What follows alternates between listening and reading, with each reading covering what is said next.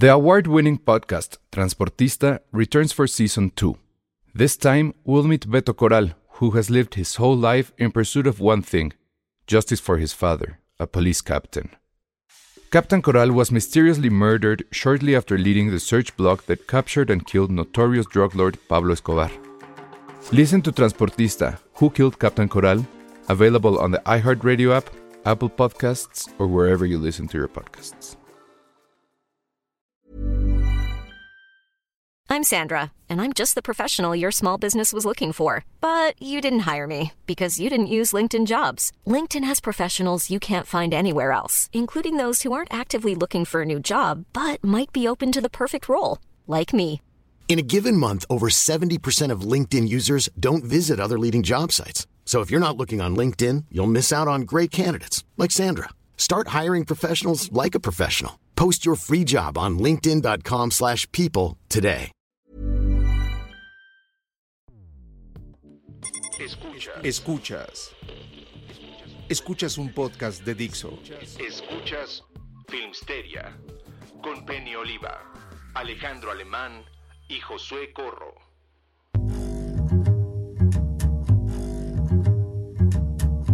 Hola a todos, bienvenidos a Filmsteria, el podcast favorito del señor López Gatel. ¿Vieron una, una de sus conferencias donde estaba revisando su celular y sonreía? Estaba viendo el Ah, Instagram claro. de Filmsteria, obviamente. Es un sticker buenísimo. A ver, mándalo, Penny, ¿lo tienes? Ay, a ver, sí. Sí, Obvio, Penny lo tiene. Oigan, ¿les gusta. ¿les gusta que Penny sea un muro? Ah, sí. No, sus fans. Dicen que hablar contigo Tus fans es co- te quieren ver. Es como hablarle a la pared. ah. Así como. Eh, Es que estaba. Hay opciones de green screen muy padres aquí. que en tu caso es widescreen. eso. Exacto, el widescreen. Penny está en 2001. Exactamente, exactamente. Sí, Muy sí es bien. un escenario de ciencia ficción. Oigan, explíquenme por favor y a la gente del, del, de la- del auditorio, bueno, a la gente que nos está viendo o escuchando, ¿por qué les gusta Gatel? O sea, ¿en serio está guapo? ¿O es nada más el encierro que ya, como es el único hombre que ven? empieza a afectar. Ajá, Oye, es, es un, hay un crush nacional con López Gatel, que es como nuestra estrella de telenovela de las 7 ahorita. ¿Tú sí ves la telenovela de las Yo- 7? yo la telenovela de las 7. El otro día leí, leí un tweet que decía que la conferencia de las 7 era nuestro nuevo Game of Thrones, confirmen. Híjole, creo que este acabe mejor. Y este hombre que se ha convertido en el rostro del combate contra el COVID, o sea, es que sí tiene algo, es muy bueno. Yo creo que si nos está mintiendo a todos, lo hace muy bien.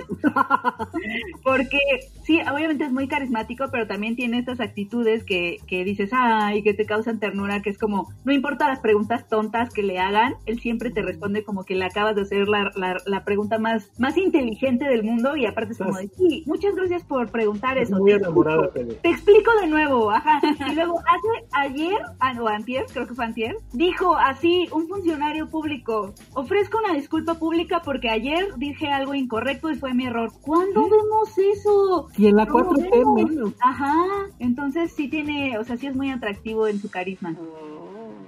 Pero pues ya es una, es un rockstar de las redes sociales. Tengo todos los stickers. Pero cualquier Mándalos, cosa que le preguntes, mándalos. ah, manda los stickers. Pero cualquier cosa que le preguntes, a todos te dice quédate en tu casa. Pues sí, es como ya quédate en tu casa y te agradece, pero te agradece y te dice que estás luchando por la solidaridad, o sea, lo hace bien. Y la gente le tiene confianza, la verdad, o sea, como que sí. Yo no, yo no. Cuando- empezó con lo de que la fuerza de contagio y la fuerza moral, dije no, dale bye. Si fuera una película, ¿quién interpretaría Gatel? Ah, esa es buena. Difícil. ¿Quién, quién, quién? Rápido, este... Sergio Mayer no, porque él ya fue. No. No, ¿cómo se llama tu crush, este, Josué? Este... Ay, el de La La Land se me olvidó ahorita, horrible. No, Ah, Ryan pero Gosling no. Ah, Ryan Gosling sí, ¿no? Ah, o sea, de Hollywood. O sea, yo Ah. estoy pensando en actores mexicanos. No, No, cuando, pues sea en general. cuando sea la película de la pandemia, ¿quién haría López Gatel? ¿Como un Kevin Costner? Nah, está muy viejo. No, yo creo Un, que Bill- está- un Bill Pullman. Podría ser. ¿No está muerto? Mm, No. Pero, está, eh, pero también está muy viejo. Gatel no se ve tan viejo, ¿sí? O sea, se ve con sus años, pero no se ve bien. Mm, Podría ser Luke Wilson. no, No este. Taika Waititi. No. Tiene que Jake- ser alguien No, con ojos de se venadito. parece. Jake Gyllenhaal. Lo acabas de decir, ojos de venado. ¿Quién Pero- tiene ojos de venado en ¿Quién tiene Hollywood? ojos de venado? Ryan Gosling sí tiene Ryan ojos de Gosling. Pues sí. Pero no, es demasiado guapo para interpretarlo. Penny, dile algo. No, sí concuerdo. Es que, o sea, no está tan guapo López Gatel. ¿Quién sería Lord Molecula? Danny DeVito. Danny DeVito estaría No sé quién es Lord. El- un pendejo que pregunta cosas en la mañanera. No sé Este, es. es. que, a ver, estoy, o sea, sigo pensando en Ah, qué bien. personaje. Oscar Mendoza, bien. Jason Bateman. A ver, a ver, vamos a ver qué nos dice la Jason gente. Bateman me gusta para hacer López Gatel. Así es. Penny es la Gatel de Filmsteria. Les voy a explicar ah, desde otra el- vez. Desde el metro. Michael Michael Fassbender, sí, sí, sí, Sí, total. esa esa es una muy buena. ¿Alguien puede hacer el fotomontaje de, de Gatel con Michael Fassbender? Por favor, alguien. Lulu, eso es para ti, te hablamos. Sí, López Gatel con Fassbender estaría cabrón. Estaría muy cabrón. Ahí sí, les la portada. Ahí, ahí sí les entendería su crush. Sí, hay, hay un crush nacional. O sea, sí entiendo de dónde viene. Lulu dice que podría ser Kuno Becker. Yo, por ejemplo, voy a, voy a confesarles algo No, muy uno ve fuerte. que está en la locura absoluta. Pero bueno, pero sí entiendo lo de los ojos, ojos de venado. Kuno Baker me cae mal. Es raro. Por. Sí. Está, siempre está como en drogas, ¿no? Sí, no, no, y no se acuerdan cuando sacó su película que se puso todo loco Sí. la gente que opinaba mal de ella. O, vi- o vieron ese, sí, total, sí, yo se lo vi, Ale, estuvo cañón, pero, o- y también esa Sí. entrevista donde le dicen, feliz Navidad, Kuno, y se regresa ahí, en una alfombra roja. No, quedan, la Navidad es un invento capitalista, no sé qué, y se empezó a regresar. Creo que está en YouTube, era algo así como, feliz Navidad, sí. ¿Qué? ¿Feliz Navidad? No, ¿feliz qué? ¿Feliz qué? ¿Feliz Navidad, Kuno? No, ¿qué? ¿Feliz Navidad? Es un invento, no sé qué hacer. Güey, no mames, sí quiero ir a sus fiestas, ¿eh? A mí sí me gustó su película del temblor. Lo dije públicamente antes de que... Debería de haberme, no sé, invitado a la premiere o algo. A mí me gustó el inicio. A mí me gusta no cuando se vuelve ID4. Eso es increíble. Ale, ¿quién es tu crush de la política entonces? Pues ninguno. Que Ahí debes de tener. gusta. Debes de tener uno, piénsalo. Déjame Ah, pensar. ya, lo estás decía. pensando demasiado. Ah, Sí, bye. Pero a ver, ¿qué, qué otros actores de no, la pues es que película... me gusta. Está bien. ¿qué, qué otros actores de la película de la, del coronavirus nos falta? López Obrador. Pero pues ¿quién Obviamente. ¿Quién podría ser López Obrador? La reportera del milenio, la que preguntó que cuándo nos iban a, a, a reprimir matar. por salir de casa. Ay, eso estaría bien. ¿No quieres Ah, ser esa sí. Penny? En Sí. un cameo. Sí, el camión de Penny. Va. Así, pero lo, lo, lo- lo preguntas así bien loco. ¿Cuándo? ¿Cuándo? ¿En qué momento el ejército nos va a obligar a estar en nuestras casas? Eso está muy bien. Bueno, ¿qué más? ¿Ya? López ¿Con eso Obrador? ¿quién pudiera ser? No, estoy pensando quién puede ser López Obrador. Mm. Bill Murray. No, Ay, Bill Ale, Murray. ¿qué pedo? no, a ver quién. Puede ser? Andy García. Sí, Andy García está No, bien. Andy García. García está muy guapo, ¿no? Lo van a Sí. caracterizar, va por su Oscar. Y además es como un señorón, no sé. Es que quién, o sea, a ver, que Es como Armando loco. Manzanero, alguien que se parezca a Armando Manzanero. Pues puede ser Armando Manzanero. Sí, más bien. Sí. Al fin que es casi un No, ¿cómo se llama? El de Ant-Man, el latino. Se me fue Michael nombre. Peña. Ah, Michael, Michael Peña. Peña. Estaría bien. Michael Peña podría ser un buen AMLO. Michael, Michael Peña va a ser el, el jefe de la isla de la fantasía. Entonces, Ah, medio dijera, dijera Ricardo Ok. Montalbán. Exacto. Ahí está, hay que hacerle, nada más hay que encanecerle el pelo. Ajá. Ahí está, Michael- sí me gusta. Michael Peña, el Michael Fassbender presenta. Ah, ya sé quién falta, Ebrard. Ah, ¿Quién sería Ebrard. ¡Ah! Ese sí está difícil. No, puede ser, puede ser, eh, ay, se me fue el nombre, el que hacía Dwight en The Office. Claro. Wayne Wilson. Wayne Wilson. Ryan Wilson. Ese está increíble. Está buenísimo. Puede ser. Falta Shanebaum. Ese es, Falta Shanebaum. Que sea... que sea Tilda Swinton, ella hace todos los papeles. Ándale, eso está bueno. Ay, sí. Tilda Swinton como Claudia Sheinbaum. Ah, yo sí votaría por Tilda Swinton para todo. Ahí está. Director ah, no sé. Del Toro. No, no sé qué, sí, no sé qué género va a ser la película. Todavía no sabemos qué va a ser. o sea, si está Comedia negra. va a ser como comedia, ajá. Pero, pero si es del Toro, va a salir el coronavirus gigante así, en el segundo piso, destruyendo todo. Pero después nos vamos a reconciliar con él porque no era tan malo. Ajá. Y Ebrard va a dar el speech. Ah, no, va a ser Gatel, ¿verdad? El speech de Vamos, tomorrow we end the apocalypse. ¿o ¿Cómo era? Por eso digo que debería ser Bill Pullman. sí, ya Es bueno en discursos, ajá. Bueno, está, ya tenemos la película del coronavirus. Perfecto. Dirigido por Guillermo del Toro. a ver, dicen que, dicen que John Torturro podría ser Gatel. No, Manolo Caro no. Ah, esta está buena. El viejito del hoyo puede ser AMLO, dice Vero Martín. Ah, sí. Marín. Luego, ¿qué? Consuelo Duval como Shanebaum, dice Andrés Tejada. No, porque es Hollywood. nacionales, está bien. Está bien, es que va a haber el remake mexicano. Alana Cruz dice que la dirija Manolo Caro. Coronavirus o la cuarentena donde me empecé a hacer bla, bla, bla, un nombre así gigantesco que al final de cuentas es como un Almodóvar want to be. Está genial. Adam Oscar McKay. Mendoza dice que Adam McKay. Que sea musical. ¡Que sea música! Sí, ¿Tú quieres, tú, pi- tú quieres cantar en tu cameo, ¿verdad, Penny? totalmente. Hola. Disculpe, señor. Mi canción que, que le llame ¿Cuándo nos van a reprimir a latigazos? La, la, la. Pero, ah, pero a latigazos, así. mm. Exacto.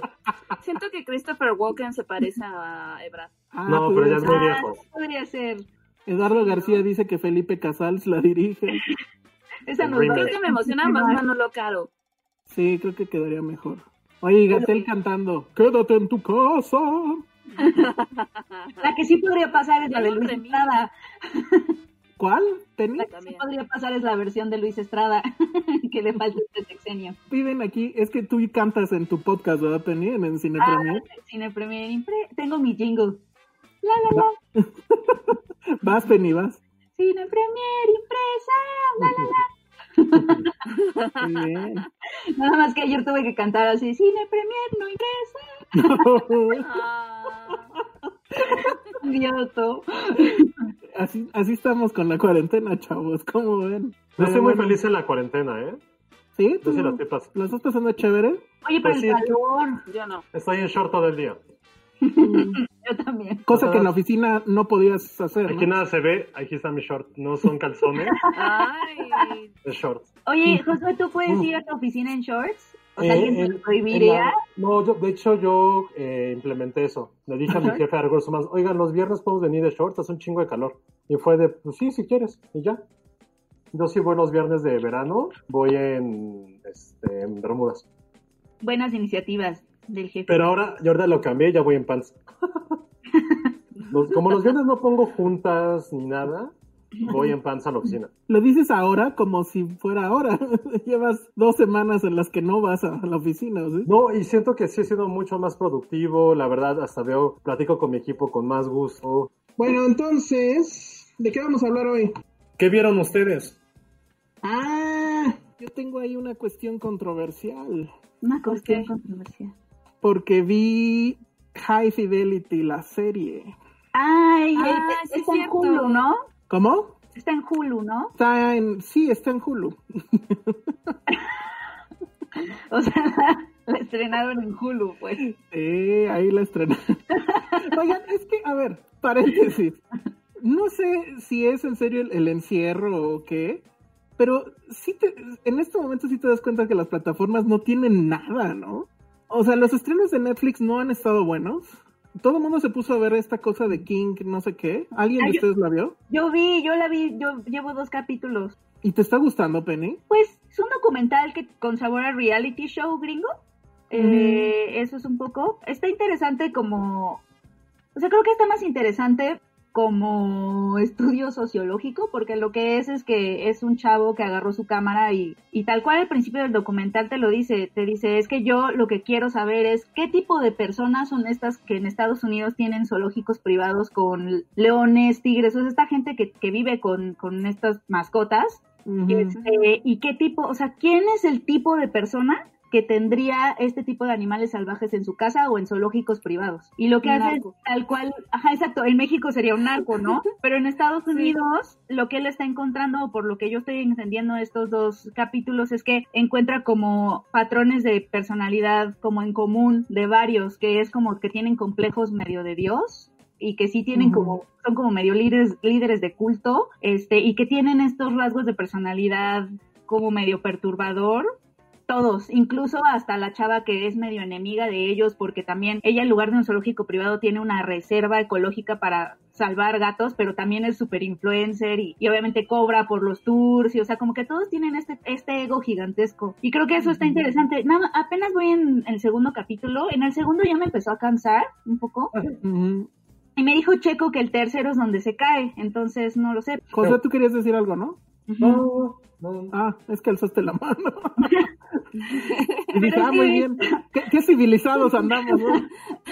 Pero sí he visto que en Estados Unidos es un fenomenazo, ¿no? sí, yo la empecé a ver porque pues todo, igual, todo, así como la del hoyo, todo el mundo la comentó. Entonces empecé a ver esta del, del Tiger King, o no sé cómo se llama. Pero lo mismo, o sea, lo que yo no soporté es, dije, a ver, ¿cuántos episodios son? Creo que son como siete, ¿no? O algo así. Son siete, creo. Ajá, entonces dije, no, o sea, no me interesa seguir viendo la vida de este tipo que evidentemente está demente. O sea, no puedo entender a alguien que, que tenga... O sea, bueno, es gente que no vio, ¿cómo se llamaba? La del oso de este Werner Herzog de, de Grizzlyman, ¿no? De Grizzlyman.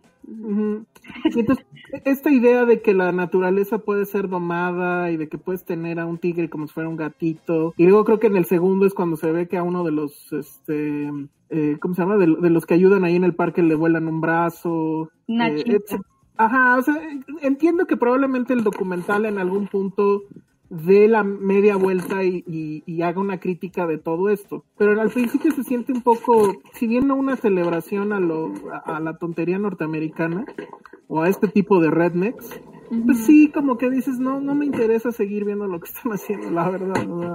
Como, como que, como que tiene esta pista de, ay, mira qué excéntricos son, como si fuera este documental de personaje donde, está, donde la historia es la excentricidad del personaje y entonces eso a lo mejor es lo que hace ruido. Como que sí quiere hacer una crítica, solo vi dos. Sí, no, pero bueno, yo sí estoy viendo High Fidelity y, híjole, nadie más la ha visto, ¿ah? Nadie más la quiere ver. Ah. No, la verdad es que está bastante, bastante bien para estos días. O sea, es una cuestión ligera, pero sí es, eh, y supongo que eso es lo que va a enojar a los grandes fans de, de High Fidelity, es básicamente un, gender swap de, todos los personajes. Es la hija de, de Zoe Kravitz, no, ¿cómo se llama? Zoe Kravitz, ¿no? De, Lenny Kravitz, la, protagonista. Hay otro personaje, bueno, el personaje de Jack Black lo interpreta otra chica que pues es una chica gordita, igual, explosiva, etcétera. y bueno, todo es lo mismo, es, ella tiene una tienda de, de viniles en, en Nueva York. Creo que es Brooklyn, supongo, ¿no? Ya no me acuerdo en la película dónde era. era, ¿Ah, en Chicago? Creo que sí. Ah, bueno, entonces también hay un city swap ahí, porque aquí sucede en Nueva York. empieza con ella, bueno, empieza, empieza con una escena donde se ve que su novio la está cortando, se está yendo del, del departamento. El departamento es básicamente igual al de al, al protagonista de, la película. Bueno, y, obviamente empieza con una lista que es de, de five most important breakups, ¿no? Los, los breakups que, más importantes que ha tenido en su vida, donde ya agrega a este individuo que, que la acaba de dejar. Y bueno, pues es todo este asunto que sigue muy en, en, en la onda de Nick Hornby, de los jóvenes, de adultos que no siguen sin ser adultos, sino que más bien se siguen comportando como adolescentes. Viene todo este asunto de la, la música, que creo que es lo mejor, o sea, todo el tiempo, todo el tiempo, ya no me acuerdo de la, es que hace mucho que no veo la película, pero ya no me acuerdo si todo el tiempo se escuchaba música en la película, pero aquí pero aquí todo el tiempo hay un soundtrack y son y el soundtrack está increíble. Búsquenlo en, Spotify, ahí está todo el soundtrack de la de la serie, así en el orden en el que van saliendo. La verdad es que eh, funciona muy bien porque, bueno, obviamente el, digamos, el drama de la historia es por qué lo dejó a este, este cuate a, la chica. Obviamente se va a acordar de los otros cinco, va a haber, digamos, ciertos flashbacks al respecto y va a haber otros nuevos, este, ligues que va a tener. Y en todo momento, pues obviamente rompe la cuarta pared, que ahí, pues, obviamente eso sucedía en, en High Fidelity The Movie pero pues que te recuerda mucho a Fleabag, ¿no? Pero bueno, es... obviamente, obviamente. referencia a Fleabag, o sea, Fleabag más bien retomó High Fidelity. Ya lo sé, ya lo sé, pero si ves que a una chica rompe la cuarta pared, te acuerdas primero de Fleabag, no de High Fidelity. Ah, no, bueno, Ese es, ese es mi, mi punto. Pero la verdad es que creo que lo hace, o sea, a pesar de que no es más que un gender swap, creo que lo hace muy bien. O sea, creo que el vibe femenino está ahí. La, digamos, este asunto de la angustia, de las relaciones, de por qué los hombres no se quedan con esta mujer, que en realidad tampoco es que sea tan trashy, ni mucho menos, simplemente no es como la clásica mujer de eh, neoyorquina, ya saben, toda fashion, etcétera, mm, al contrario, pero que sí sabe mucho de música y que es, es toda esta banda que yo ya no sé si existe, esa es la parte que yo me pregunto, si todavía es, existe gente que compre vinilos en una tienda, que esa tienda pudiera todavía existir. Yo estoy eh, comprando todavía un montón. pero no sé, o sea, ¿dónde los compraste? ¿Los compraste en Amazon? ¿O No. en Amiga? No, no, En- depende, o sea, cuando vas, o sea, cuando voy de viaje, sí trato de ir a una tienda de discos por lo menos una vez. Pero es una tienda así pequeñita. Eh, sí, Ok. sí, sí, sí. O sea, muy para, como muy poco como medio Roma Records, pues, para que la gente Ah, vale. no medio lo ubique. Pero mira, aquí- de la, de la serie, creo que no había forma de cagarla con ese libro. O sea, ese libro es prácticamente impe- impecable. Entonces, por ejemplo, la película eh, cumplió esta semana 20 años. Hicimos ahí una nota en Filmsteria de las grandes frases que tiene la película. Y yo, por ejemplo, eso sí va a ser algo como muy, muy, muy personal. Me acuerdo que yo vi la película justo en 2000, no, en 2001. No la vi en el cine, evidentemente, la vi como en HBO, unas vacaciones que estuve fuera, cuando que no estaba en México. Y me, o sea, yo a los 17 me enamoré de esa película así, irreal, irreal me enamoré. Eh, me acuerdo que como al siguiente día fui a un Barnes Noble todo chafa y comprar el libro, leí el libro y tenía antes la costumbre de leerlo cada cinco años. O sea, lo leía a los 17, cuando salí de la universidad a los 22, a los 27, que fue cuando mi primera gran crisis existencial, a los 32, que estaba como bastante feliz y estable en mi chamba y personal, y me toca leerlo en dos años. Entonces quiero ver cómo. Pero ¿por qué lo leo cada cinco años? Porque creo que es un libro que justo como dices, más allá de hablar de si son adultos que tratan como adolescentes, es realmente ver cómo evolucionan también las relaciones humanas y sentimentales con cierto tiempo. Cada vez que Rob, eh, bueno, Rob en la película va revisando estos truenes que tuvo y estas malas experiencias, cada una tiene que ver con un cierto momento de su edad. Os habla de la primera que fue en la secundaria y como todo era súper absurdo. Eh, luego con la chica de la universidad o de la prepa, no me acuerdo, que nunca, que él la cortó porque no quería coger con ella. Y luego, cuando se la vuelve a reencontrar, y aparte ya es crítica de cine, está bien cagado eso, me dice, güey, por tu culpa, la- el siguiente güey que me invitó a salir y como me sentía tanta culpa de lo que tú me dijiste, con el otro güey cogí. Y no fue una violación porque yo le dije que sí quería, pero fue lo más cercano a eso. Y estuve 5 o 7 años sin tener otra relación por el trauma que me pasó el güey que siguió después de ti. Entonces como que el güey va, siempre está haciéndose como un poco la víctima y él se da cuenta que él es el hijo de puta con todas sus relaciones. Entonces creo que es esta evolución que va teniendo el personaje que en la película y en el libro sobre todo lo centran mucho con la música y sus propios amigos. Entonces creo que para mí esa es la magia de, de este libro. Sé que va a sonar a lo mejor muy banal y tonto de mi parte, porque ay no, los intelectualoides de de picotilla decir que ¿cómo es tu libro favorito? Pues para mí fue el libro que más marcó mi vida. O sea, es un libro que a los 17 me cambió la forma de percibir todo, que la neta creo que también fue unos libros que me incliné a estudiar comunicación, porque dije, güey, es, o sea, Nick Hornby como analizando su vida, es que es el escritor, sí vi que el güey había estado como parte de comunicación, de periodismo, que se inclinaba muchísimo por la música, el cine, dije, güey, ese es como uno de los personajes que me encantaría hacer. Y para mí ese es probablemente uno de mis tres escritores más influyentes en mi vida. Es el mismo escritor de Fever Pitch, de About a Boy, La última con este... de... Ale, ¿cómo se llama? Sale Ethan Hawke y Rose Byrne. Ah, eh, bueno, Ah, Juliet se Naked. llamó Amor de vinilo y Juliet Naked. Juliet Naked. Entonces, sí, es un hombre que combina toda la cultura pop, pero siempre sentando en las relaciones sentimentales. Entonces, si no conocen la obra de Nick Hornby, creo que la más fácil para entrarle, evidentemente, es About a Boy, la película con. eh, ay, se me fue. Con este... Ay, ahorita te digo. Con Hugh Grant Hugh el Grant. chavito que después. ¿Cómo se llama el chavito? Bueno, es con Hugh Grant, se me fue el nombre, perdón. Entonces pueden entrar la esa, eh, Ah, revisando. Nicolas Hoult. Nicolas Hoult. Pueden entrar a su filmografía por eso, pero sí, si hay una película, hay un libro que les recomiende ciegamente, es esa. Y aparte está bien padre porque creo que esa va a ser la pregunta del siguiente Finsteria Rulo, y a lo mejor lo pueden contestar. Hay una parte en que el güey está tan deprimido que saca toda su colección de miles y miles de discos y las empieza a ordenar. Y le pregunto a sus amigos, güey, ¿cómo las estás ordenando? ¿Es cronológicamente? Y él les dice, no, no, no. es autobiográfico. Entonces, así como, what the fuck, ¿cómo puedes hacer todos tus discos o tus películas autobiográficamente? Entonces, esa va a ser la pregunta del próximo Filmsteria Rulo.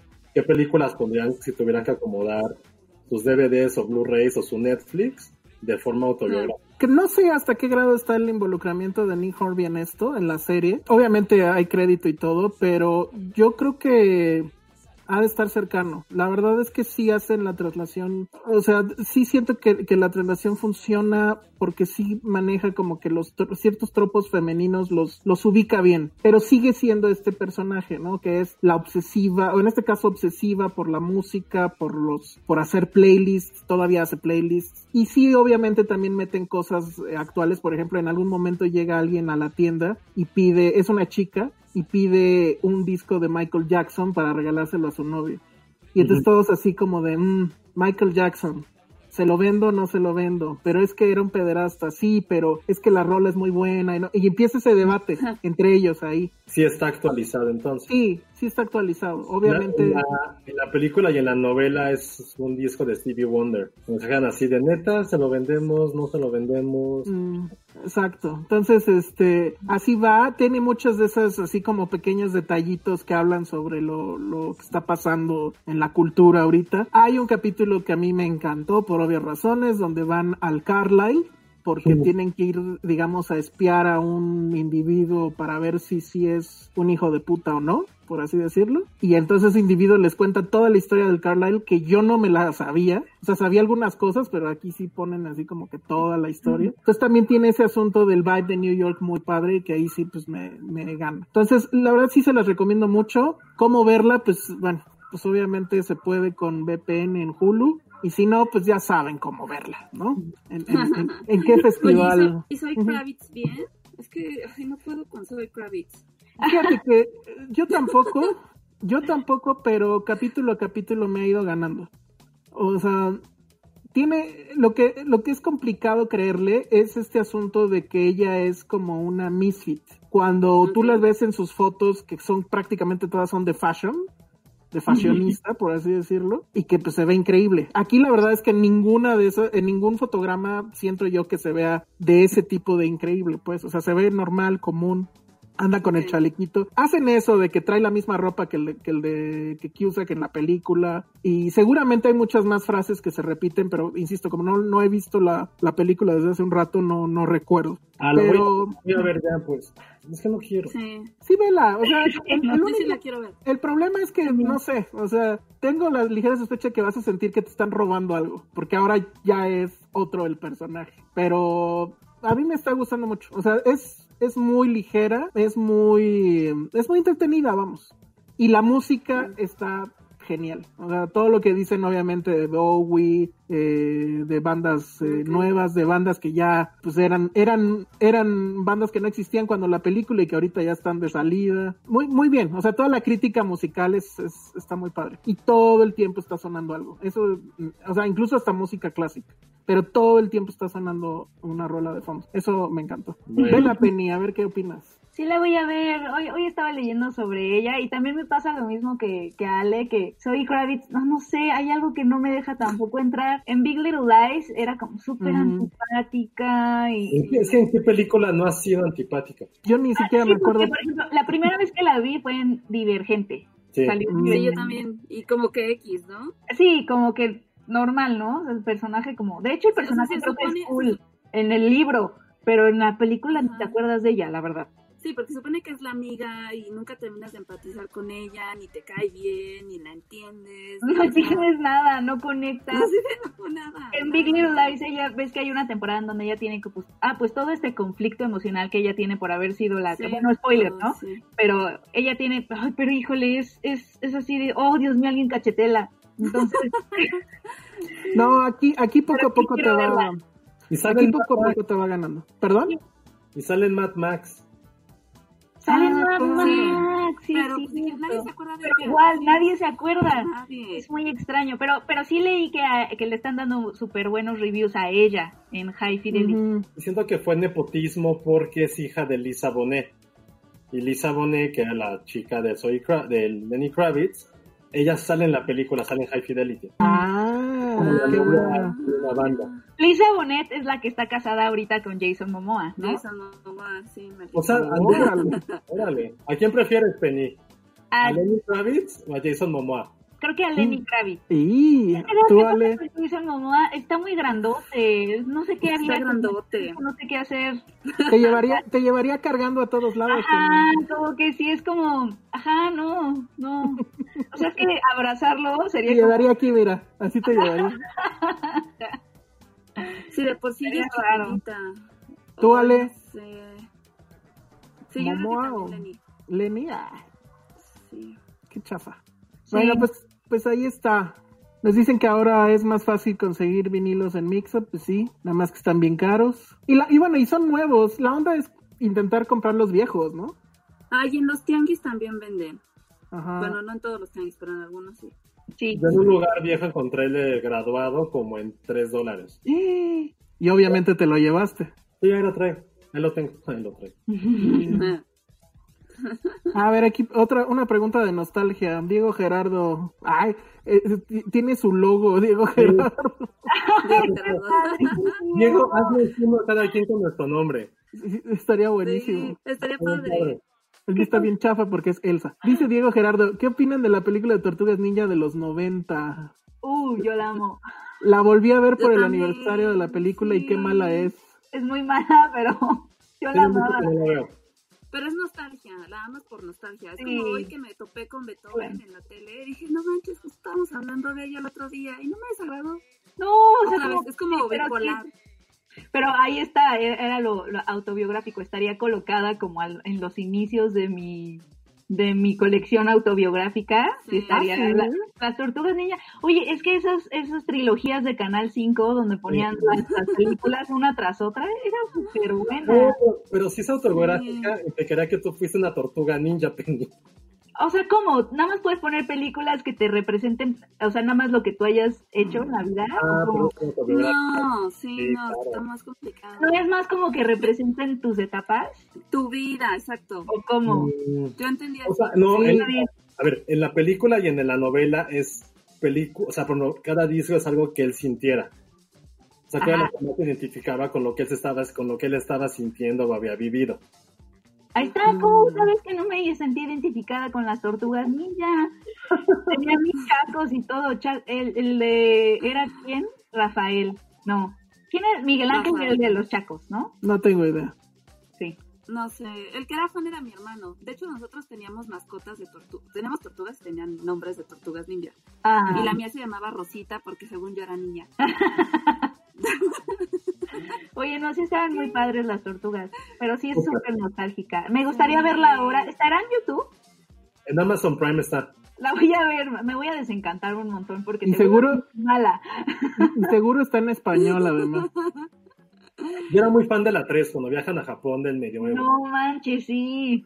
Sí. Esa es la peor, ¿no? En la segunda es donde sale el, eh, porque ves que se les une un como también artista marcial guapo. Ah, Casey. Casey, él. En la segunda ¿En, la, ¿En cuál salía el de Ice Ice Baby? en la 1. ¿Es en la 1? A ver, ahí, ahí les va un super dato de trivia, porque ahora que estuve neceando con Electric Dreams, o Eddie la computadora enamorada, porque además encontré, encontré en YouTube el review de Roger Ebert, Sí. que le dio thumbs up. de Eddie la computadora enamorada. ¿En serio? Sí. Wow. Y Era otro dato de trivia, la siguiente película de ese director, no me acuerdo el nombre, fue Tortugas Ninja. Ah, No, Sí. no manches, qué bonito la conexión de temas aquí. Gracias Órale. al amigo de- del logo. Está buenísimo. Bueno, luego nos preguntan, esta es una buena pregunta. ¿Qué opinan de los videos de Canal 5 a las 3 de la mañana? Pregunta Nora Rodríguez. Qué miedo, pero además ya hay gente Sí, investigando, ¿no? Que se está quedando en las en las madrugadas despierto para investigar qué onda con, o sea, ya hay, ya hay gente eh, eh, de detective así investigando de dónde salen estos videos. Yo nada más vi uno y, y en YouTube está Ah, ¿fueron como que... varios? ¿Cuántos son? ¿Cuántos fueron? No sé cuántos, pero hablan de que son varios. Pero el que todos vimos es en realidad una distorsión de un video que está en YouTube. Pero es una canción, es una canción de niños. Ajá, Munch, no sé qué, ¿no? Ese es el- Pero Munch, Munch. ¿Cómo? Los están hackeando, Yo diría, ¿no? Sí. yo diría que es una muy buena forma de atraer gente a tu canal. Pues al menos están hablando de cinco. Pero a tu canal de YouTube. Bueno, a, sí, bueno, o sea, A tu perfil de redes, entiendo, a tu perfil, a tus redes, sí, a tu perfil de redes. creo. Sí lo lograron, Ale. Ves que Sí, todo el mundo estaba ahí. Sí, Pues fueron están- trending topic. sí. Yo digo que sí. Eduardo García Sí, pregunta ya vimos veces. Wind Rises. Ay, Pero no es mi sí. favorita. La verdad es que de Miyazaki no es mi favorita. A mí sí me gusta mucho. A mí Yo. Ya pusieron el Castillo Vagabundo. Creo que Ah, ¿sí? Y soy súper feliz. Sí, esa es, esa es mi favorita de todas. De todas es mi favorita. Esa sí está bonita. De hecho, creo que el Castillo Ay, sí, Vagabundo no. fue la primera que yo vi ever. ¿En Ay, serio? Sí. Yo no sé. Creo que se ganó el Oscar, ahora que me acuerdo, ¿no? Creo que la única que ha ganado el Oscar es la de Chihiro, ¿no? Sí. Creo que también. eh, o, es- no O me estuvo nominada a lo mejor. No, Sí, creo- estuvo nominada.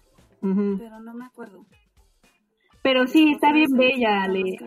¿Está en Netflix Ay, entonces? Sí, está súper bonita. La pusieron hoy. La Ay, no. La pusieron hoy. Es Pero entonces ya están todas, ¿no? Creo que ya. Porque por Corroso sí está. Sí, creo que sí están ya todas. Y lo mejor es que también es muy bonita. No es de Miyazaki, pero es muy bonita. lo mejor es que si tienen buen internet, por lo menos el otro día cuál vimos, este, el viaje de Chihiro, Mm. sí está en 5 a 1 el audio. Se escucha increíble, increíble, increíble. Ay, qué padre. Órale.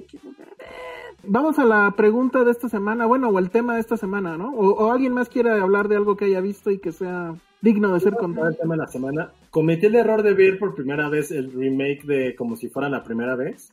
Y qué mierda. Es la mierda más grande que he visto en mucho tiempo. ¿Por qué te hiciste eso? Porque Sí, vi la exacto. de y dije, no creo que pueda salir tan mal con este guion. El guion está muy estúpido y muy cagado. Dije, no hay forma de que lo pudieran haber mirado. No. No, santo Dios, qué estupidez vi. Es la del póster, ¿no? Que copiaron. Ajá. Ajá. Ah, ya, ya. Yo dije, ¿cuál, ¿de cuál La está hablando? Como, estoy trabajando, o sea, la tengo de fondo, tengo tipo de películas que puedo ver para estar como trabajando, escuchando algo, pero sí está horrible. Sí, no. Y, y yo, Yo es que chistoso intenté- porque yo vi, yo vi la original hace como tres días, la de Adam Sandler. Ah. Muy estúpida. Es muy, es muy tonta, Sí. pero me divirtió Y muchísimo. también, justo como Es la muy vi, buena. dije, oye, ¿qué tan mala puede estar la otra, sabes? O sea, no hay forma que sea horrible. Solamente tienen que copiarlo todo exactamente igual. Pero no. Pero tiene, tienen que actuar además, entonces Sí. pues, eso es lo que no les sale. No, No. pésimo, pésima, la peor tropa- tropicalización. Y, sí el soundtrack. El Ah, sí, soundtrack claro, era Ay, original. eso. no me molestó. Oigan, hay un super mensaje aquí de Luis Sí. Ariste. Vean esto. Penny, Ay. eres mi super crush. Un día voy a llegar con un chingo de chocotorros, pastelitos de esos que les gustan del Oxxo, pizza y y riopan. Muy bien. Muy Creo que- bien. Creo que me conoce bien. Con los chocotorros. todos. El Chocotorro. pastelito se llama la integral. Son biscuits Los biscuits. la la integral. integral. Pizza bien. Si no quieres salir contigo, yo puedo comerme eso sin ningún problema. Yo como. No manches, es un gran paquete, amigo Luis. Muchas gracias. Está súper tentador el paquete. que Sí me conoces. Muy bien. Y el Río Pan también me encantó. El riopan. Sí. Bueno, a ver. A ver, aquí hay otra, aquí hay otra pregunta interesante antes de eso, si quieres, Josué. Vero Marín pregunta que si nosotros nos podemos negar entrevistas, por ejemplo, con aquel influencer que pide nudes por Telegram. Ah, caray. Yo sí me le negué, a- yo sí negué una entrevista con él, con ese que estás hablando. A ver.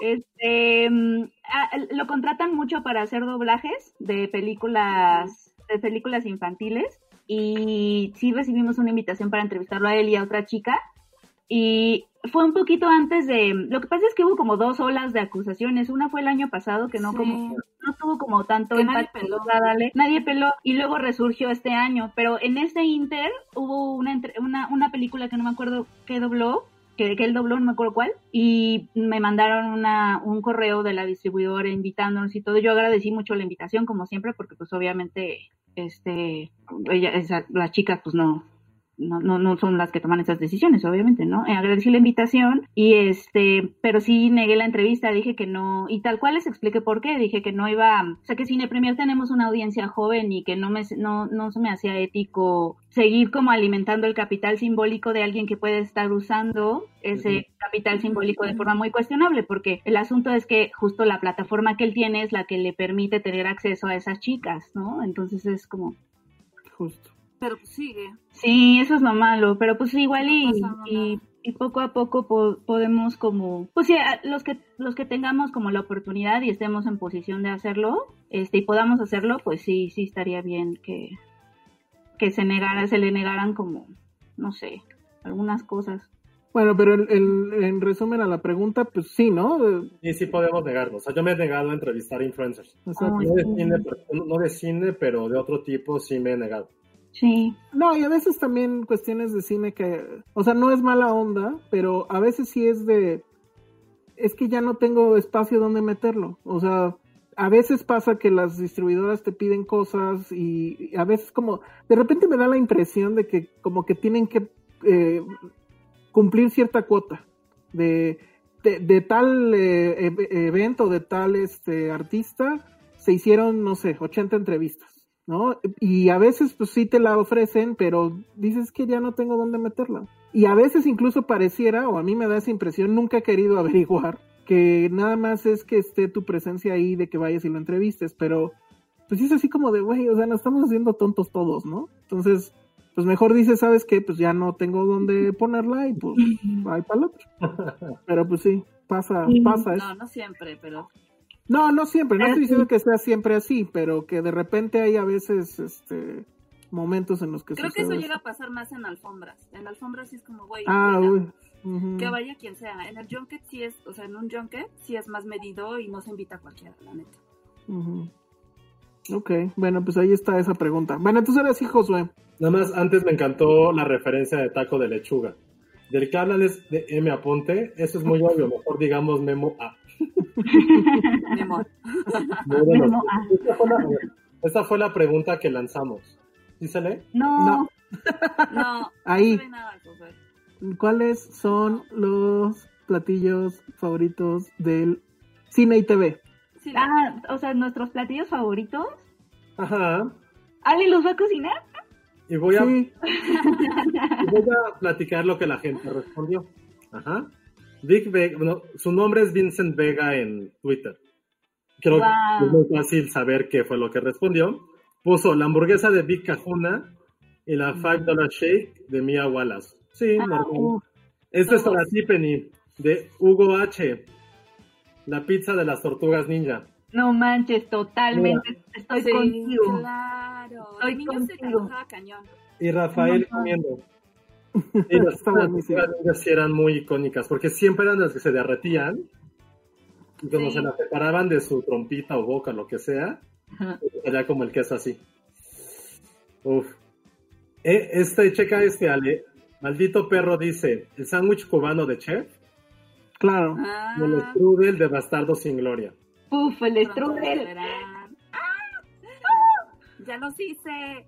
Ya, ya los, a ver, platica de eso, Ale. ¿Qué va a pasar ahí? Eh, El strudel se veía súper bueno. No, pues yo creo, espero ya la próxima semana compartirles como la receta. Evidentemente sabemos que estamos en una crisis y que hay, o sea, hay, hay cosas que tratamos de recrear al 100% y otras cosas que pues, son más difíciles porque no hay los, o sea, no, no se encuentran los ingredientes tan fácil o, este, o los ingredientes son muy caros. Lo que estamos haciendo es darles como nuestro toque y ver de qué manera podemos sustituir ciertos ingredientes con cosas a lo mejor más económicas o que tienes a la mano. Ya hicimos, por ejemplo, el sándwich del chef, que no es nada fácil, el sándwich cubano, Órale. porque sí hay que dejar la, la carne marinando Ujú. varios días, este, y demás. El strudel fue bastante sencillo, pero y, y, y, y al final también resultó ser económico, porque al final pues, son manzanas, canela, digo, ya lo verán, y, este, Órale. y la pasta. Oye, Ale, y estás, estás, estás como, es como un tutorial, así como de, tú puedes preparar esto. Sí, sí, sí, o sea, No, entonces estoy súper- Súper suscrita. está bien fácil, de verdad está bien fácil. O sea, en el caso del strudel, por ejemplo, también hice la, la crema. O sea, en lugar de comprar el chantilly o la crema aparte la hice yo. No. Es súper fácil. Sí, es súper fácil de hacer. Y además es para Ya lo verán.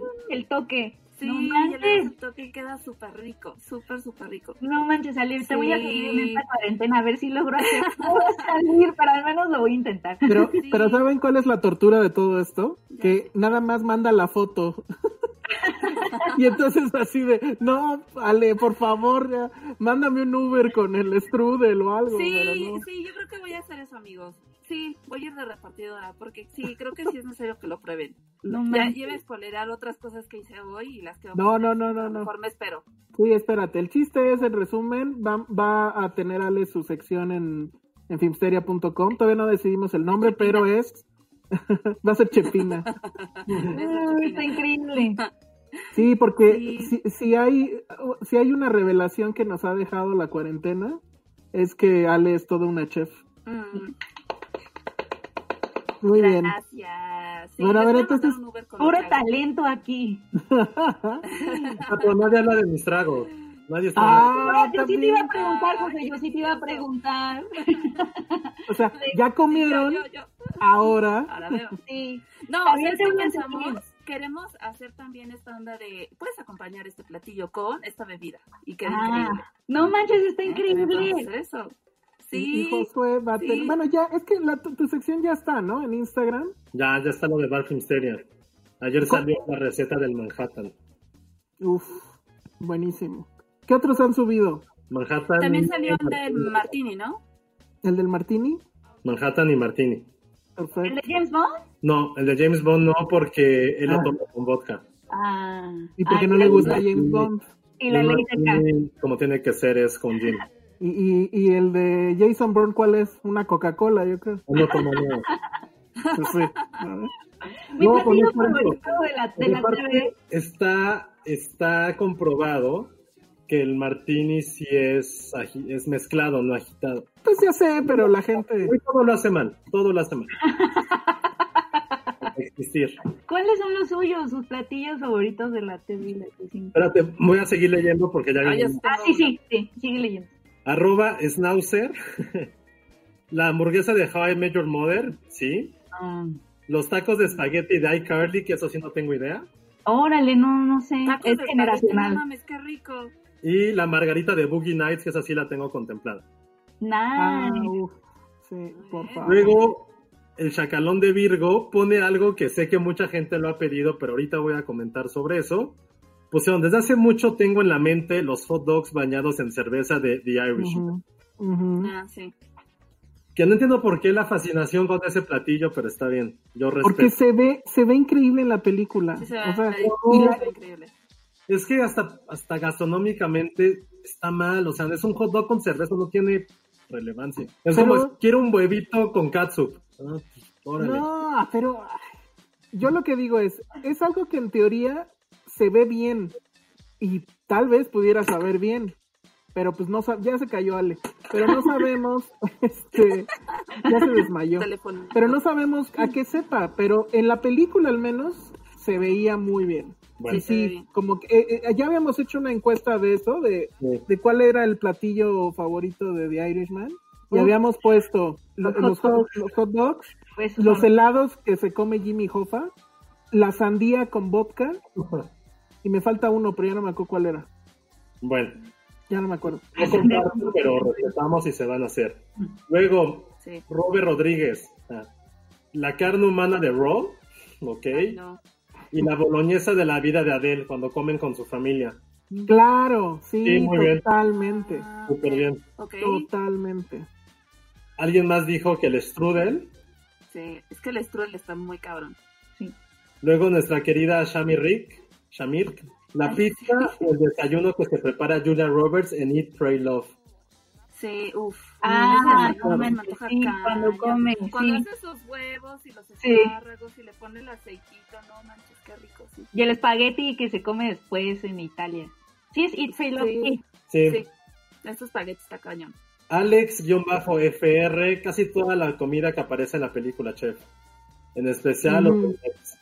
Oye, Ale. ¿y no vas a hacer el, el sándwich de queso? Sí, De chef. bueno, es que está muy fácil, muy, muy, muy fácil realmente. Pero que quede así doradito. y- y te lo mando. Sí, por favor.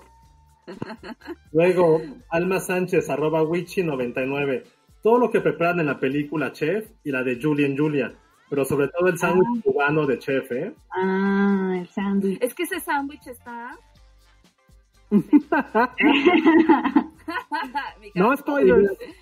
Y Shami, Shami nos dio más, puso la hamburguesa y malteada de Pulp Fiction, que ya dijeron. El chocolatín de It's Complicated.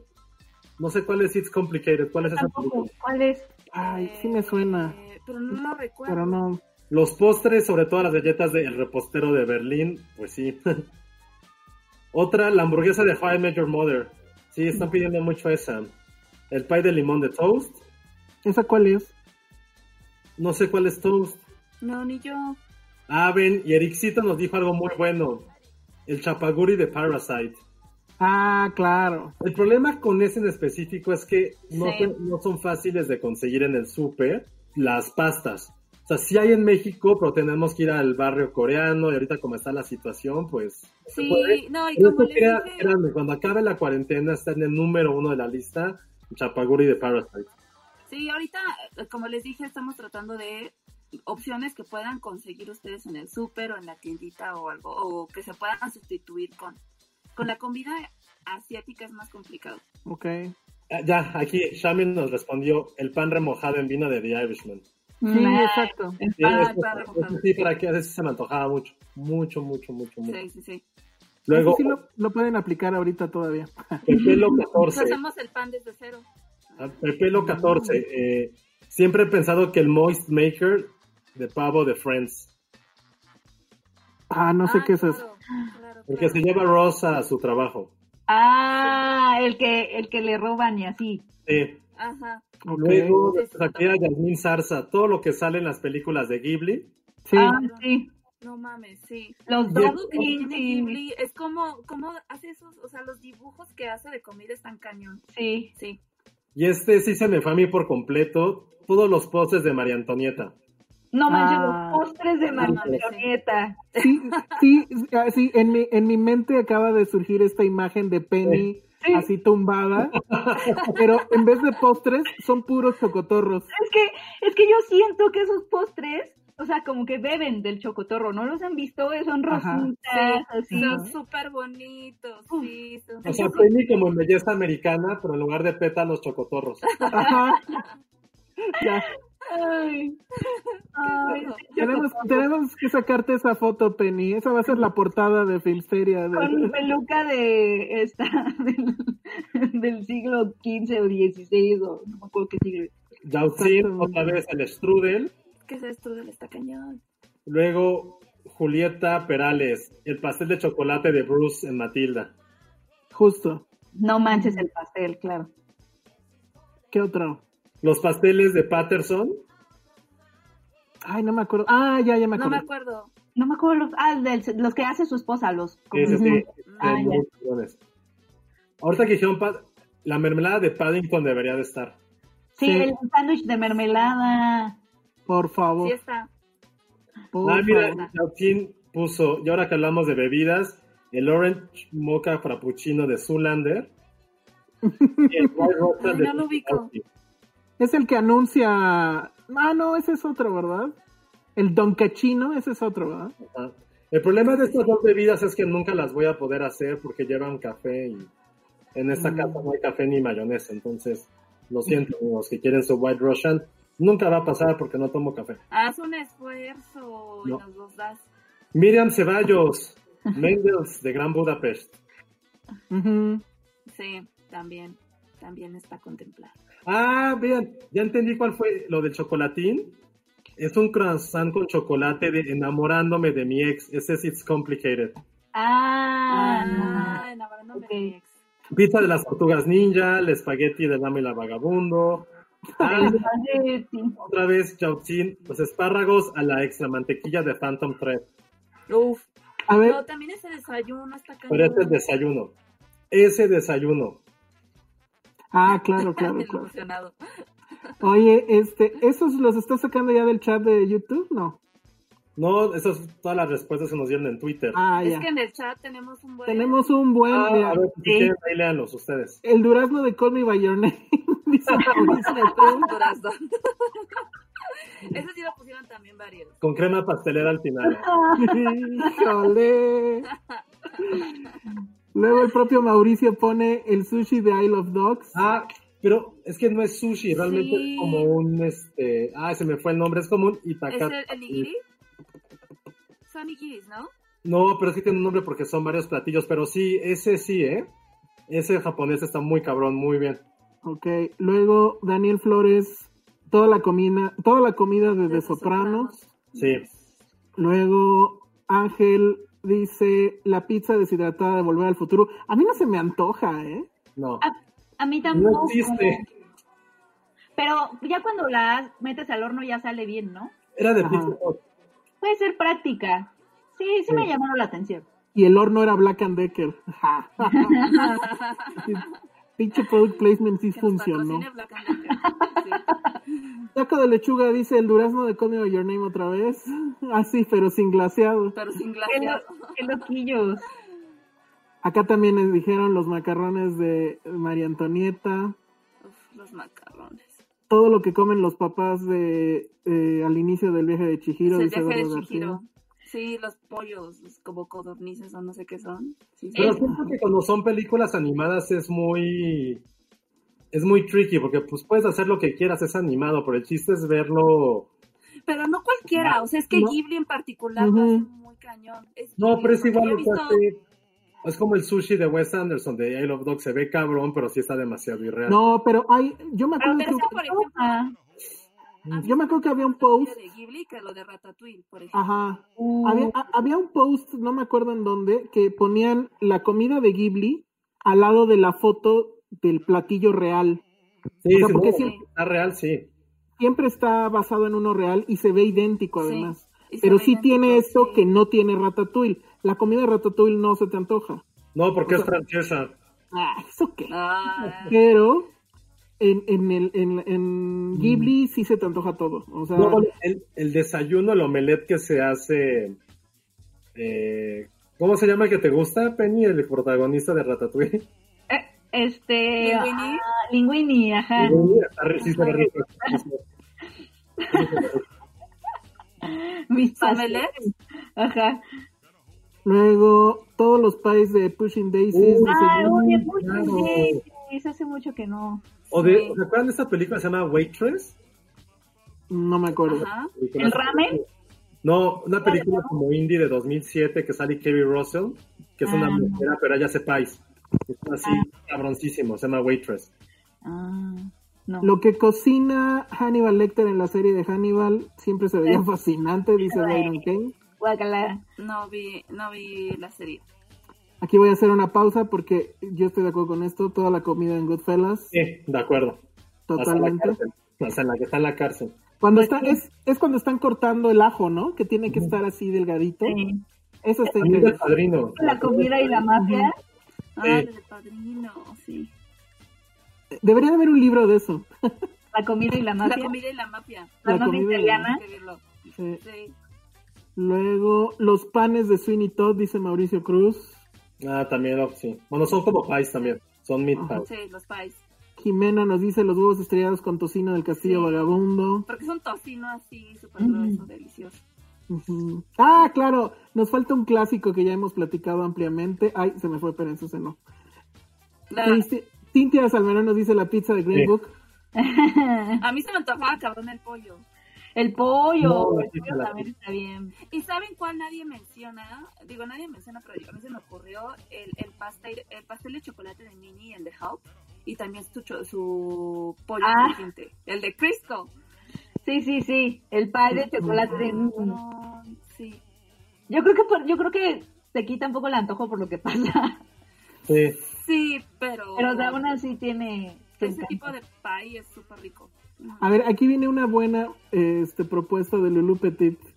El finger food de nueve semanas y media. Ok. ¿Qué, qué es? ¿Es fresas, miel, leche? No recuerdo. De- ¿Era fresas bien? Cerezas. La leche. No, cerezas no había, ¿No? ¿sí? Creo que sí. No, no, no. No me acuerdo. Tiene mucho nada. Y el batidero que sí. el batidero que el se armaba. Pero bueno, esa es una buena. El- En nueve semanas y media. Pollito con gravy de Razorhead, dice Eduardo García. Oh, pollito, riquísimo. Luego Guiquecito dice el desayuno del intro de Dexter. No me acuerdo de eso. Yo tampoco. Pero bueno, pues ahí están, hasta ahí los comentarios. ¿Nos hacen falta más de allá de... Y, por ejemplo, ese está muy bueno, el de cine y psicoanálisis, arroba cine, me, me gusta mucho esa cuenta. Cine en el diván, arroba cine en el diván nos pone. Hotel Budapest, las cenas de I Am Love, ¿de acuerdo?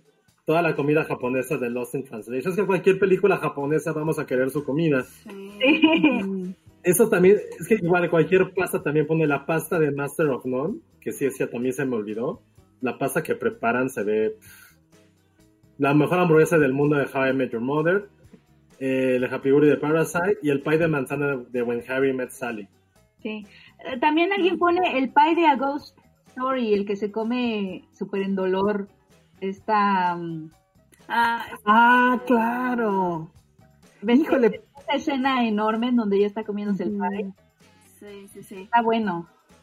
Pero no se te antoja, ¿o sí? No, yo creo que es justo. Lo no sé, contrario. es, es mucho dolor. Ajá. A Pero es un muy buen apunte. A, a lo mejor si vas con mucha hambre a verla. Está bueno ese. Está bueno. ¿Qué otro, Josué? Y mucha gente puso el pie de cheesecake, bueno, el cheesecake de Friends, el que se cae en el piso. Uf, sí, a eso se me antojaba A cañón. mí también. Cañón, cañón, cañón. Aquí hay otra, pero yo no vi Twin Peaks. El cherry pie con el cherry café. pie, No, ni yo. el pastel de chocolate de Bruce. Ajá, el pastel, ajá, el de, el de Matilda. Pero, Pero bueno, pues, ah. En el cine mexicano no hay buena comida. Todo lo de cómo va para chocolate. Ajá, como haga para Claro. chocolate. Sí, Total. como agua para chocolate está muy cañón, muy cañón. Pero igual esas sí van a ser yo creo que hasta después de la cuarentena porque están las recetas Sí. muy... ¿Sabes a mí, ¿Saben a mí en qué película mexicana reciente se me antojó muchísimo la comida? Es, es una película que se llama Cría Puercos, donde sale Concepción Mm. Artes, este, y se la pasa cocinando toda la película. Creo que es de eso, creo que es la comida y, y, esta, y este personaje, y no saben, o sea, se me antojó todo, todo, todo, y son puros, ya sabes, el chile relleno, no, no, no. Ay, qué rico. Sí, y se llama Cría Puercos y te da miedo porque dices, ¿cómo? ¿Van a matar a los puercos para hacerlos comida? Pero no. Ah, qué bueno. Is-. Ismael Morelos dice el pan de elfo del Señor de los Ah, Anillos. sí, a mí el pan del elfo sí se me antojó cuando la vi. A mí también, pero José decía que no, no, ese nadie se le antoja. El chili de The Office, total. The Office. Y se le cae todo. Luego, Claro. Aaron Yogues, las Ah, codornices. Es que vean eso, sí está cañón. Las, las codornices de la, en- a las rosas en Comado para chocolate. Es, ese platillo sí existía en un restaurante que estaba por el centro, alguna vez lo comí. ¿En serio? Sí, y sí Pues, está... la verdad no le encontré lo increíble. Sabía pollito. Oh, ¿Saben en qué restaurante es, por cierto? Vean la conexión. Es el restaurante que está abajo, o bueno, más bien es el techo donde Bond, en la que se filmó aquí, le Ah, dispara al otro tipo. Domingo. Ajá, Domingo. Ajá, es, es ese. Que abajo tienen la placa de que ahí estuvo Bond y San Méndez y tiene mal escrito el nombre de San Méndez. sí, es buenísimo eso. Ah, claro, esta película, yo ya no me acuerdo bien de qué iba, pero sí me acuerdo, la de ah, Sushi a la mexicana. No lo había escuchado. Sí, es, es- yo me acuerdo que estaba bien y la protagonista estaba Sí, guapa. sí, cierto. Oscar Mendoza dice, ¿Cría puercos está en Prime? Pregunta Sí, sí Maldito está. Perro. Sí, ¿no? Ah, sí, está en una sección de festivales, según Sí, yo. de. Guadalajara. De Guadalajara. Muy bien. Luego Mauricio Cruz, los pulques de güeros. Porque es de huevos. Yo no soy tan fan del pulque, la verdad. Yo Yo, yo- una yo creo que solo lo probé una vez en mi vida. Yo tuve una época, la verdad, pero. ¿De pulque? ¿La pulque época? Sí, La no, pulque época. en 2010. Cuando estaba el Mundial de 2010 iba a ver y tomaba pulque a ver los partidos. ¿Pero por qué, Josué? ¿Por qué? Porque era como la época que estaba muy de hipster en esa... Exacto. Nunca lo hubiera imaginado de Josué. Iba con mi a tomar pulques. No, yo esa moda no le entré, ¿eh? O sea, y sí hay mucha gente que... Ay, a la... pel-". No, ni madres. Esa cosa... La, la consistencia no puedo con ella.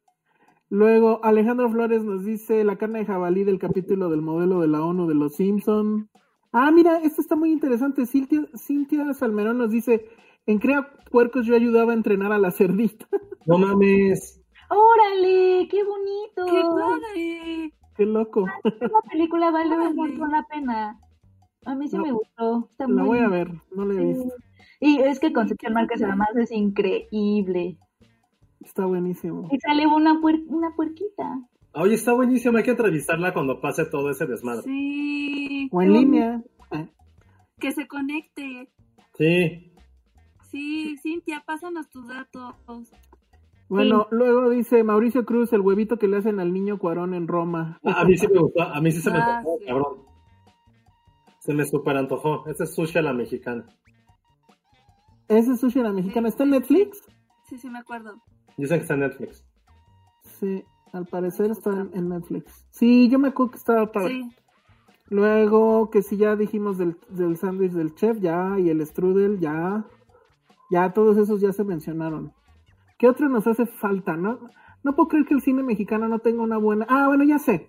Una, una que, que se me ocurre ahorita es básicamente cualquier escena donde Pedro Infante esté comiendo. Sí. Porque Ah, es que es así, justo dentro de las cosas que La vi esta... ¿no? Ajá. ¿Se acuerdan? Es- en la escuela de vagabundos se mete a la cocina, ¿no? Y, y incluso canta. Ajá. pero, sí. pero las, las, las criadas, pues, le, le preparan unos taquitos de no sé qué y, y está comiendo. Pero ahí la, la anécdota con él es que él efectivamente era un gran dragón. Decía, Sí. eh, eh, ¿cómo se Y que llama? el- hacía mucho ejercicio porque, porque, o sea, que estaba tan obsesionado porque tendía a engordar, ¿no? O una cosa así. Por eso hacía Sí, mucho ejercicio. Porque Sí, o sea, hacía mucho ejercicio. Su casa de aquí del DF, creo que me- medio piso era un gimnasio básicamente. Hay las fotos donde está haciendo ejercicio y bueno, el tipo es Sí. impresionante. Pero su director, ¿cómo se llama el, el con el que hizo prácticamente todas o todas las que... Este... Ismael Rodríguez. Ismael Rodríguez. Ismael Rodríguez. Él en, en una entrevista contaba que, no sé, que alguna vez le dijo, oye, vamos a, a hacer la lectura del guion este que me diste, creo que era Tizoc, pero que vamos a, a, Yuca- a Yucatán a, a- a comer allá. Se van en el avión, ya saben, ¿no? Bueno, órale. Y él dice que en el camino, él llevaba una bolsa de tortas así de este vuelo, porque en el camino iba comiendo tortas. Y luego ya llegaban a Mérida y, y, pues obviamente comer, comer, comer. Y, y bueno, y que esa, todas esas escenas donde él está comiendo, que en las de Ismael Rodríguez, pues eran referencias a lo que sucedía realmente. Creo que en, en la de los motociclistas igual, el gag era que él comía mucho, ¿no? Pero que era cierto, o sea, que comía Sí. como, no sé, o sea, de- de- decían, él, el, el- el director decía, nunca en la vida había visto a alguien que, que tragara tanto.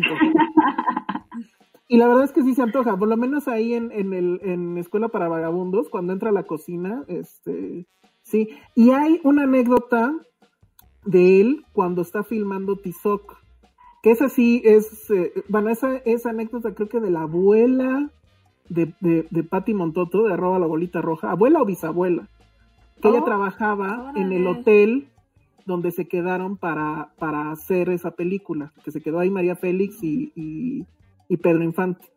Y que ella, creo que ella estaba encargada de la cocina. Y entonces que literal Pedro Infante se metió a la cocina y les dijo que si no tenían por ahí un taco que le dieran. y que sí le prepararon algo de comida ahí. ¡Qué Entonces- chistoso! Entonces, bueno, pues de esas escenas de comida en cine mexicano yo me quedo con esas. Estaba pensando, ¿no? También. no hay, no hay una escena de tacos memorable en el cine mexicano, no lo puedo creer. No recuerdo alguna. ¿No, verdad? Sí.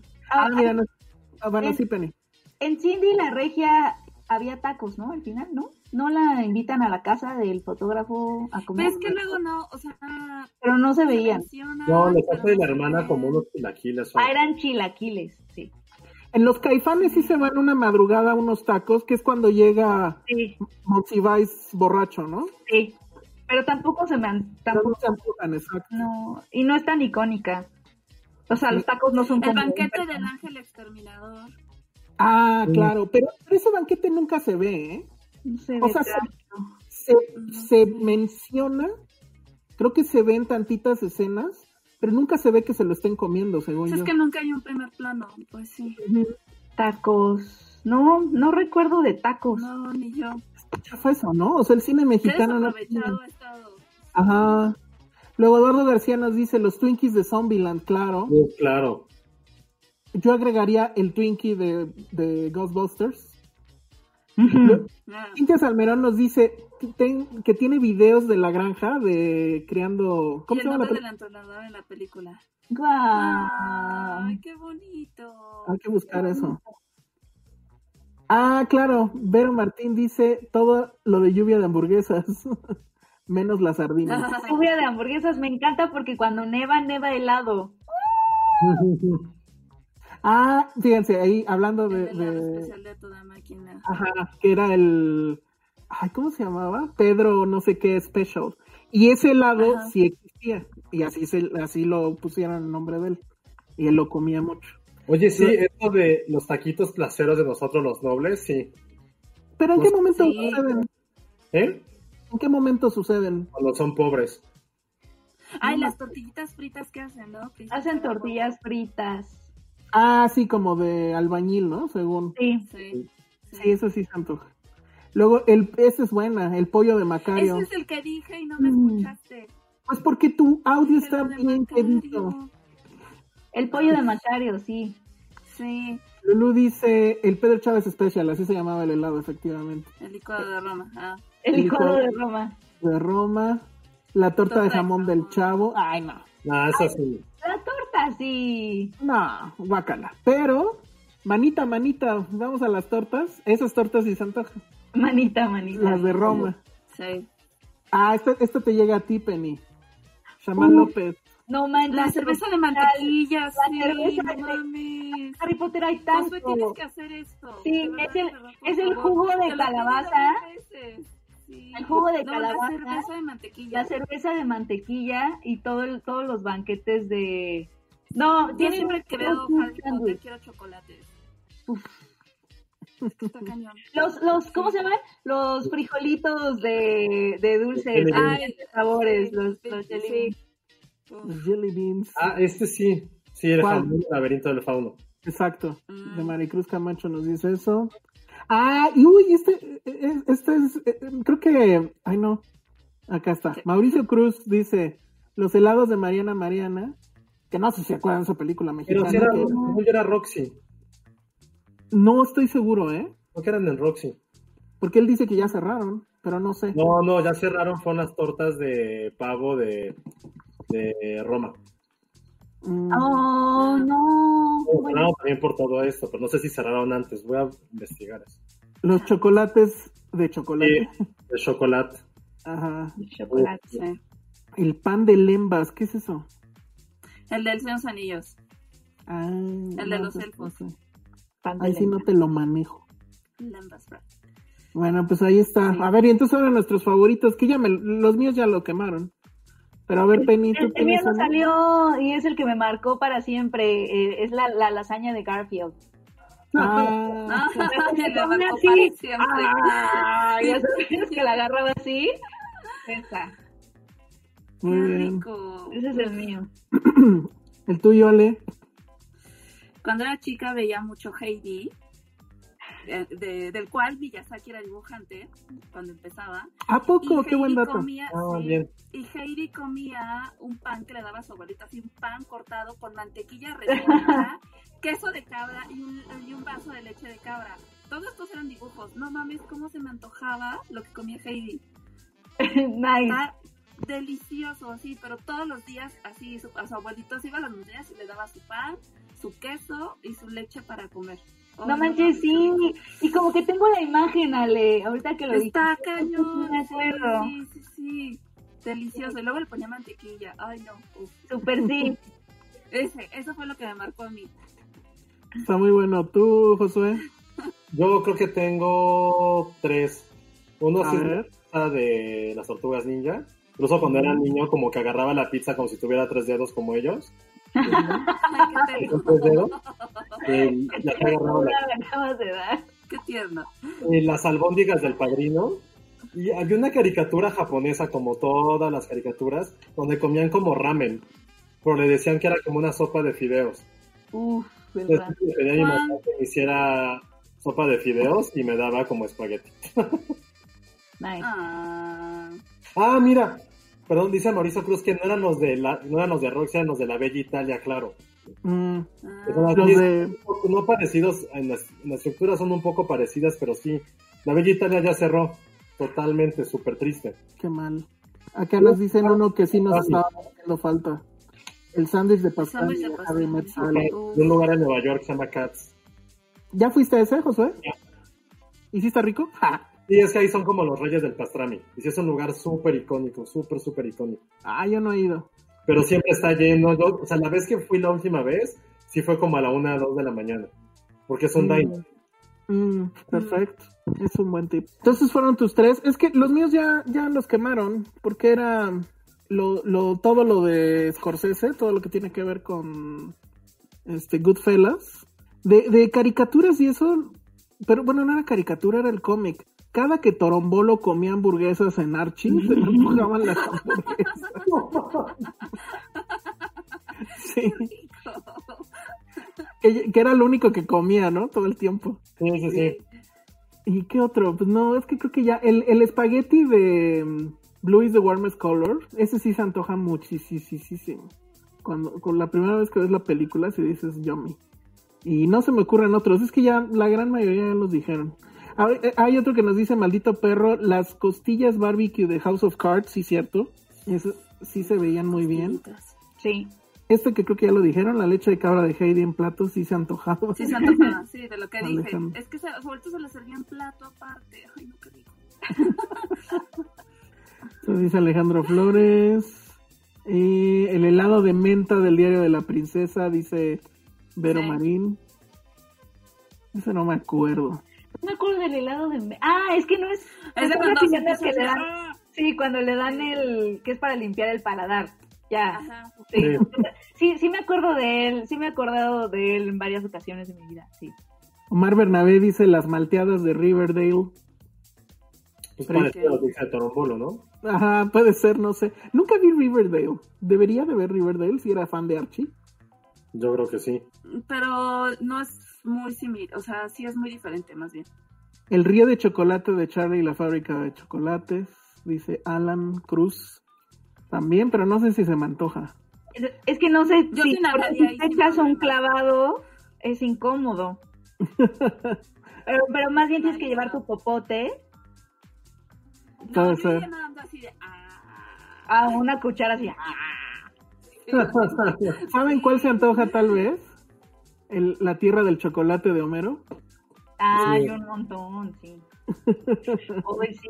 Ay, voy a ir por un chocolate. Las hamburguesas, las hamburguesas de los picapiedra. Es que eran gigantes, ¿no? Las broncas. Era buenísima, sí.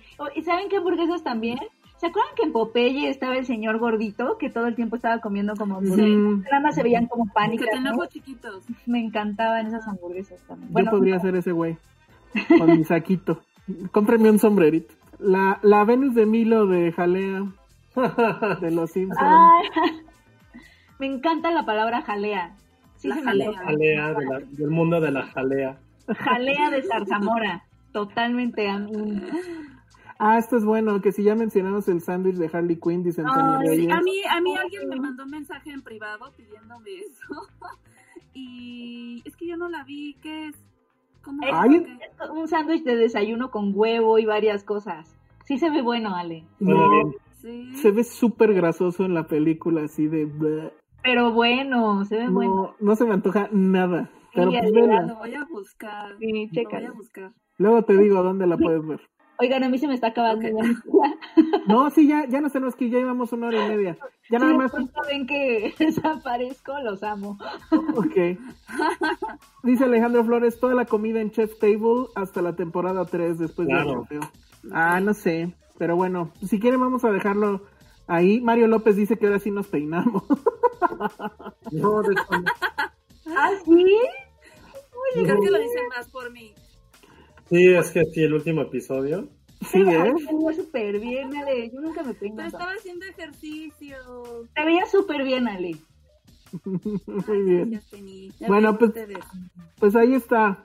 Creo que lo hicimos bien. Hablamos de comida, hicimos la película del coronavirus, hablamos de High Fidelity, ojalá Josué le dé chance. Sí deberías darle chance para tu crítica. Tu crítica es súper importante. Bueno, lo voy a intentar. Sí, inténtalo. Ve por lo menos tres capítulos y ya. Si no, pues ya. Lo, lo, lo bueno también es que no duran tanto. O sea, hay capítulos que duran más que otros, pero están más o menos por ahí de la media hora, más o menos. Entonces, bueno, pues ahí está. Ah, esta- eh, ya por último, vamos a cerrar con esta de Mauricio Cruz. Y sí, cierto, sí se antoja. El desayuno que le lleva la verdadera Cleo a Diego Luna en Y tu mamá también, Ah, sí. dice Mauricio Cruz. Y sí, que le lleva unas como quesadillas, ¿no? Algo así. Creo Está que sí. buenísimo. Ya no me acuerdo. Pero bueno, ya, porque si no, nunca nos vamos a ir. Nos dicen los insectos y los gusanos del Rey León. Diego, Ger- Diego Gerardo, que nos va a hacer nuestros nombres super cool. Sí, Diego. Sí. Bueno, pues ahí está. Entonces, pues ya nos vamos. ¿Hay anuncios parroquiales o algo? Sí, A ver, venga. ya salió lo de Bar Stereo otra vez. Vamos a hacerlo cada semana. La próxima creo que me toca. Sí, es que vean, lo tengo todo apuntado, ¿eh? Todo está Ah, súper bien. La próxima semana me toca hacer un Gibson. Bien. Y este el sábado, ya que no tengo nada que hacer el sábado, va a ser la Netflix Party. Vamos a hacer la votación para ver qué película es. Ah, ok, va, perfecto. Qué bueno que, que nos avisó. Porque yo me había quedado con la duda de cuándo iba a ser. Sí, van a ser los sábados ahora. Va, me parece muy bien. Y la próxima semana tenemos una súper sorpresa. Ok, perfecto. lo que vamos a hacer ahí. Oigan, Lulu Petit, y si es cierto, alguien nos había hecho este reto, que igual sí deberíamos de hacer, de que cada uno le dejara de tarea una película a otro. Pues yo ya le dejé de tarea a Josué que vea High Fidelity. Ah, Pero es- no es película. Sí, esa es una serie, está Y más una serie es mucho más largo. Ay, ay, ay, ay. déjenme en paz. Josué puede, No. Josué puede. Bueno, pues entonces yo ya cumplí. Ustedes, Ay, sí, ya te la. No, Así que el como- público decida. no, pues tenemos nosotros que, que poner ese reto a los demás. Piensen entonces qué podría Pensamos, ser. ajá. Va, bueno. La, la gelatina de Jurassic Park. No, no era gelatina, era helado, ¿no? Y sí. No, lo que tiene. No, era gelatina, porque era lo que temblaba. Sí, Pero- pero- también está bueno.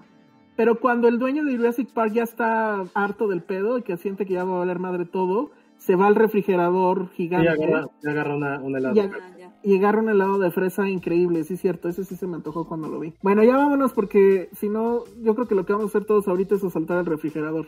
Sí, yo tengo mucha De hecho. hambre, gracias. No tengo Muy bien. nada de cosas ricas. Sí. Alex conmigo. Oye, Ale, sí, ya no nos apliques esa tortura de nada más mandarnos la foto de comida. No, sí les voy a mandar algo. Va, muy bien. Bueno, pues ya vámonos. Esto, redes sociales, Penny, Arroba Penny Oliva. Ale, Arroba Ale Kazagi. Josué. Arroba José Bajo Corro. Y recuerden hacer la, los fotomontajes de la película del coronavirus. Ay, por favor, que alguien los haga. Lulu. Yo soy el Salón Rojo y coman rico. Bye. Nos vemos el sábado. Bye. Ah, eso, es, eso es así como corte. Ay, se me olvidó hacer un anuncio. Bueno, ni modo, que entre como extra. Pero bueno, los que, los que todavía nos están, eh, eh, están en la transmisión. Eh, lo mencioné la semana pasada. Lulu Petit hizo el review de la cuarta temporada de La Casa de Papel. Y oh, no, no lo metimos ahorita porque obviamente no fue en vivo. Pero eh, ya tenemos su audio y va a entrar en la versión de podcast. Entonces, si quieren escuchar a la voz de Lulu Petit, van a tener que bajar el podcast también y eh, buscar la parte en el momento en que lo, que lo metamos. Entonces, bueno, nada más es eso y pues creo que nada más. Entonces ahora sí terminamos la transmisión. Adiós. Gracias. Bye.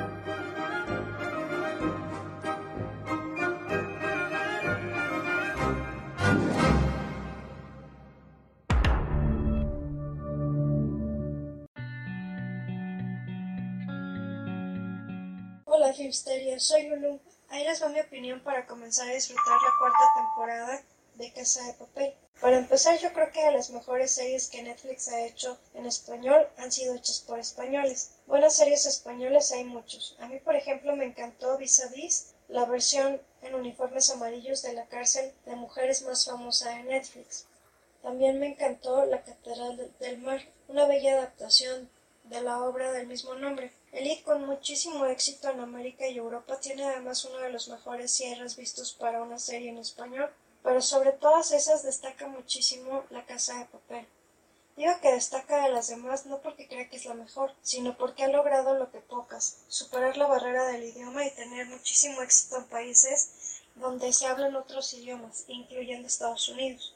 ¿Cuál es su secreto? Primero de lo que se trata, un asalto en la casa de moneda que va en tiempo real. Cada minuto en tu reloj es un minuto de la historia, como manejar el suspenso y te va revelando las cosas poco a poco a través de sorprendentes giros de tuerca que te hacen ir de brinco en brinco. Películas o series sobre asaltantes no son una novedad, al contrario, hemos visto tantas que ya es difícil sorprendernos. Las series en tiempo real tampoco son el hilo negro. Las varias temporadas de 24 ya nos llevarán por ese camino. Entonces, ¿qué, ¿qué, hace tan especial esta historia? Quizás la dualidad de sus personajes. Por ejemplo, cómo se van relacionando con sus rehenes dentro y fuera del atraco. Te das cuenta de que es imposible decidir quiénes son buenos y quiénes son malos. Los delincuentes van a ir revelando personalidades que te atrapan, que pueden actuar de forma generosa, pero que saben dónde están y para qué, cueste lo que cueste. Sin duda otro elemento que ayudó a su éxito inmediato fue Salvador Dalí convirtiéndolo en, en, una máscara exitosísima. Lo que es Harley Quinn y el overol rojo con la máscara de Salvador Dalí son los disfraces más pedidos para fiestas de Halloween. La máscara de Dalí, por su diseño y encanto, todo el mundo la reconoce o sabe al menos que en algún lado la ha visto. Eso ha ayudado muchísimo a su globalización. La tercera temporada cerró con un enigma que es revelado apenas arranca la cuarta. Como las anteriores, la nueva entrega es pura adrenalina. Quizás mi recomendación, al ser una fan, no sea la más objetiva, pero si viste las primeras tres temporadas, no tengo nada que recomendarte. Sé que estarás viendo ya la cuarta. En cambio, si eres de los que se ha resistido, dale una oportunidad. En medio de esta cuarentena, ¿dónde prefieres encerrarte? ¿En tu casa de ladrillos o en la casa de papel? Dixo presentó Filmsteria con Penny Oliva, Alejandro Alemán y Josué Corro.